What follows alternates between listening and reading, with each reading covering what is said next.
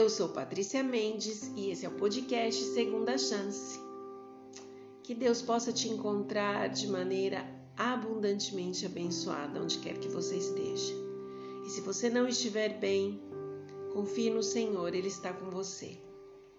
Talvez você escute ao fundo um barulhinho, é uma chuva enorme que está caindo. Graças a Deus, que o calor está terrível e aí, quando a gente escuta esse barulhinho, é tão bom. Então, se este podcast não tiver um fundo, você vai ouvir a chuva, mas nós seremos abençoados da mesma forma. Nos últimos dois episódios, nós falamos sobre o azeite. Parece que a gente gosta de falar de comida. Na verdade, na verdade, parece que Deus gosta de falar de comida, né? Deus é bom com isso. E hoje a gente vai falar sobre o fermento. O episódio de hoje é Fermento em Nosso Coração. Vamos ler Lucas, capítulo 13, 20 e 21 são os versos que a gente vai ler. Lá diz o seguinte: Disse mais: A que compararei o reino de Deus? É semelhante ao fermento que uma mulher tomou e escondeu em três medidas de farinha, até ficar tudo levedado.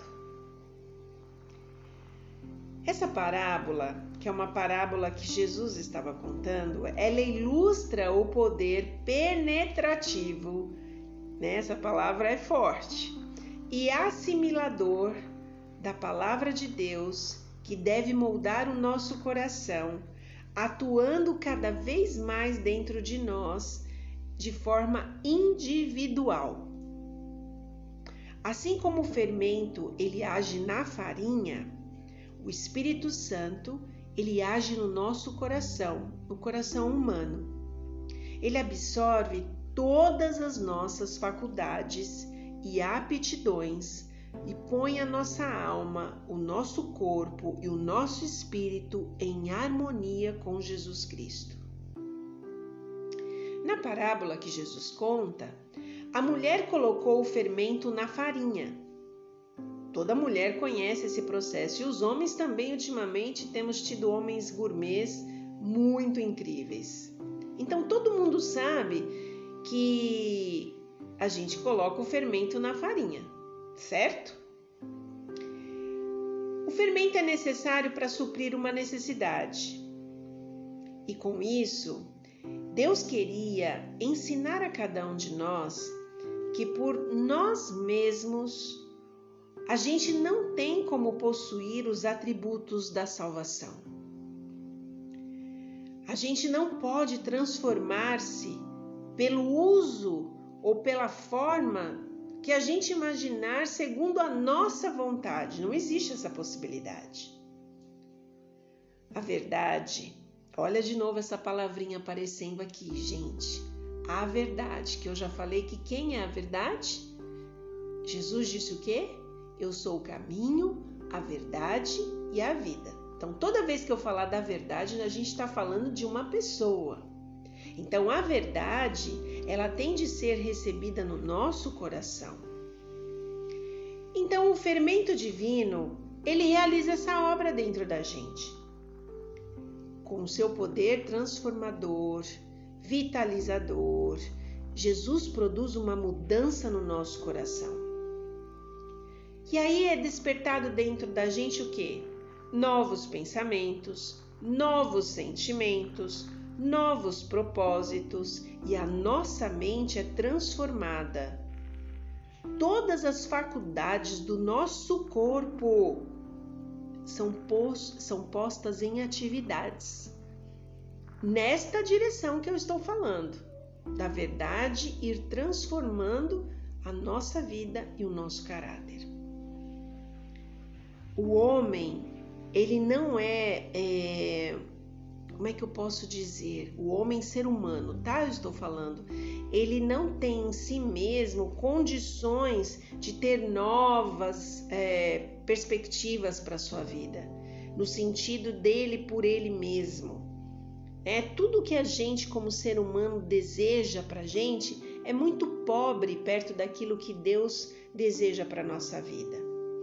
No sentido que eu estou falando aqui de nós sermos santificados. Aliás, eu usei no episódio anterior a palavra santo. E quando a gente fala sobre santidade, sobre ser santo, eu queria deixar para o seu coração uma certeza: santidade não é perfeição. Em todo momento que a Bíblia fala sobre ser santo, ela está falando sobre é, a gente ser separado para algo, separado para ser parecido. Então, não tenha dentro da sua cabeça que santidade ou ser santo, quando nós estamos falando da Escritura Sagrada, que é a palavra de Deus, Deus está se referindo ao ser humano para que ele seja perfeito. Ok? Eu queria deixar isso aqui gravado, porque ontem eu usei esta mesma palavra, e quando eu usar esta palavra sempre, você tem que lembrar o seguinte: eu estou sendo separado, eu estou sendo moldado, eu sou é, a santidade que vai fazer parte da minha vida é a, o desejo de eu a cada dia me parecer com Jesus, mesmo sendo o ser imperfeito que eu sou. Ok? Ficamos combinados assim. Mas vamos voltar ao nosso tema, né? Que a gente está falando do fermento. Então, a gente desperta a consciência que até aquele momento da gente ter esse encontro com o Espírito Santo, é, essa consciência nossa estava o quê? Morta. A gente não tinha muita certeza das escolhas que a gente estava fazendo.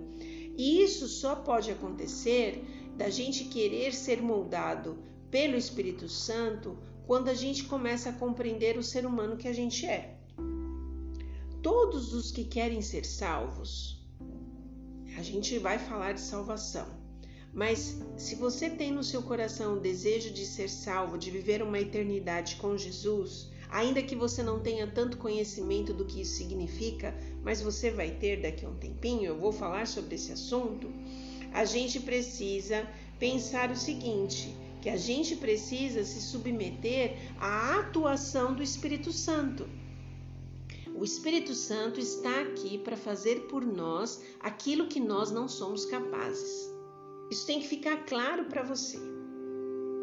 Todos os que querem ser salvos, quer seja alto, quer seja baixo, quer seja rico, quer seja pobre, quer seja branco, quer seja japonês, preto, quer seja uma pessoa simples, quer seja uma pessoa é, erudita, qualquer um precisa depender constantemente, plenamente da pessoa do Espírito Santo. E essa verdade, ela é apresentada para gente é, na Bíblia. Jesus Cristo disse algo para Nicodemos que está lá em João 3, do verso 3 a 8, assim, ó. Jesus falou para ele: Em verdade, em verdade te digo que se alguém não nascer de novo, não pode ver o reino de Deus. Que é nascido da carne é carne, e o que é nascido do espírito é espírito.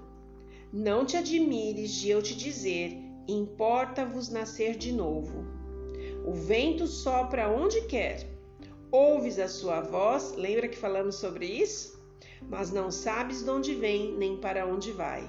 Assim é todo o que é nascido do Espírito de Deus, ou Espírito Santo. Quando o nosso espírito é dirigido pelo Espírito de Deus, a gente compreende a lição ensinada pela parábola do fermento. Os que abrem o coração para receber a verdade de Deus vão compreender cada vez mais que a palavra de Deus é o grande instrumento na transformação do caráter. Nós precisamos da palavra de Deus. Você precisa criar o hábito de abrir a palavra de Deus. Você precisa encontrar um momento, você precisa se dedicar. A gente, quando vai é, fazer um curso, buscar uma faculdade, aquilo que a gente mais deseja para nossa vida, que a gente sonha, a gente precisa se dedicar, certo? Muito bem. A mesma coisa acontece com a palavra de Deus. Você quer ser uma pessoa melhor? Você quer estar perto de Deus? Você quer que Deus penetre seu coração? Você quer que Deus de alguma forma transforme isso que você já não suporta mais ser? Você só consegue buscando a Deus. Patrícia, eu não sei como abrir a palavra de Deus e como ler. Vou te dar uma dica. Comece do começo. Eu passei uma experiência na vida há uns 30 anos atrás e Deus me disse exatamente isso que eu estou te dizendo agora. Comece do começo. Eu estava numa fase que eu estava completamente distante de Deus vivendo uma vida do jeito que deixa a vida me levar. E eu passei uma situação muito é, complicada, muito difícil, é, e eu estava completamente assim atordoada.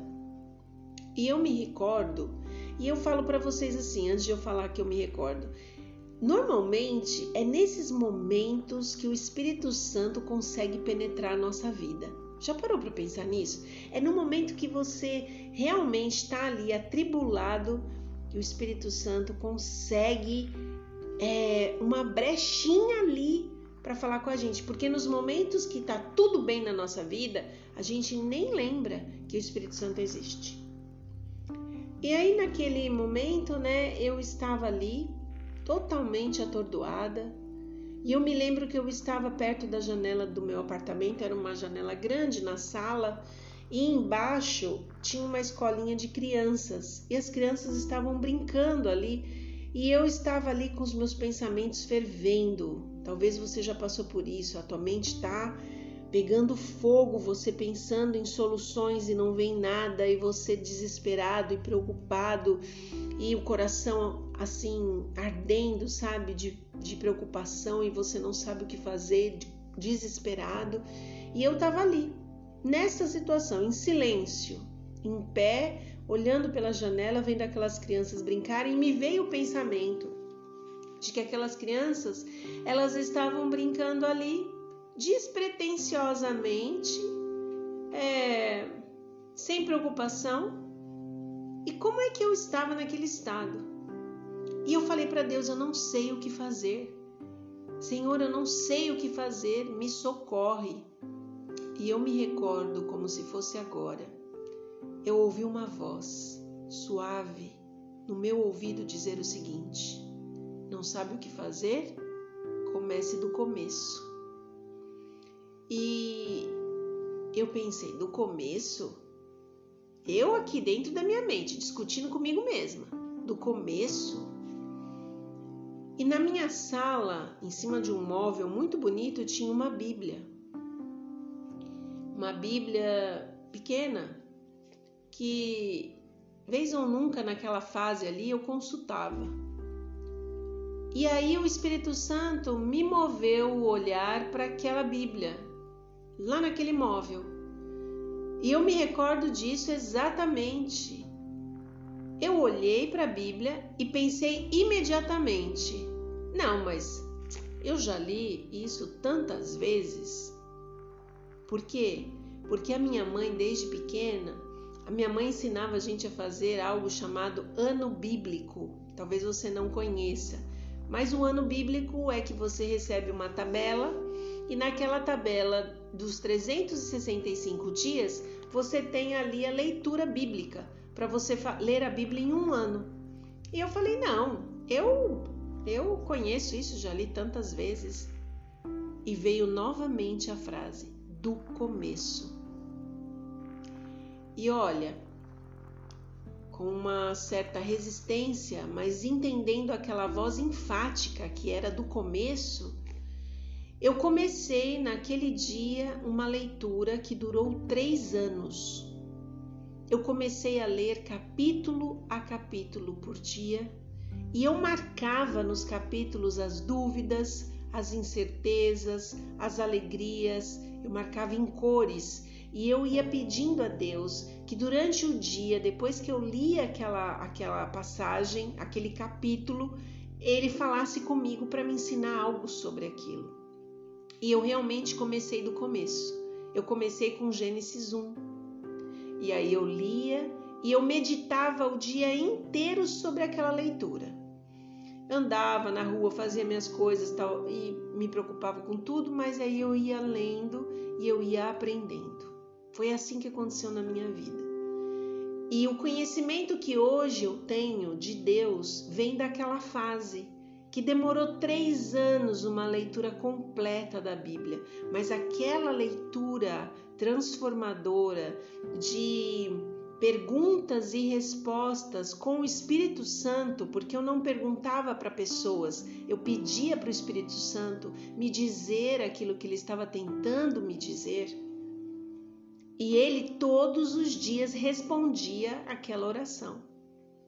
Quando eu não entendia alguma coisa que estava escrito ali, ele criava situações e formas de me ensinar. É por isso que eu amo o Espírito Santo porque foi assim que ele me ensinou. O Espírito Santo quer ser um fermento dentro da nossa vida. Ele quer fazer com que isso, né, com que isso que vá nascendo dentro do nosso coração possa de alguma maneira ir transformando a nossa vida dia a dia para que a gente se pareça cada vez mais com Jesus. Eu sou grata ao Espírito Santo pelo conhecimento que ele me deu da pessoa dele, da pessoa de Jesus, da pessoa é, do Pai, dos anjos, do que eu estou fazendo aqui, para onde eu estou indo. E se você quiser isso para você, faça esse propósito do começo. Pega a sua Bíblia, Gênesis 1. Faça esse propósito diário com Deus de fazer questão de conhecê-lo profundamente, intimamente e fazer dele o seu melhor amigo. Que Deus te abençoe.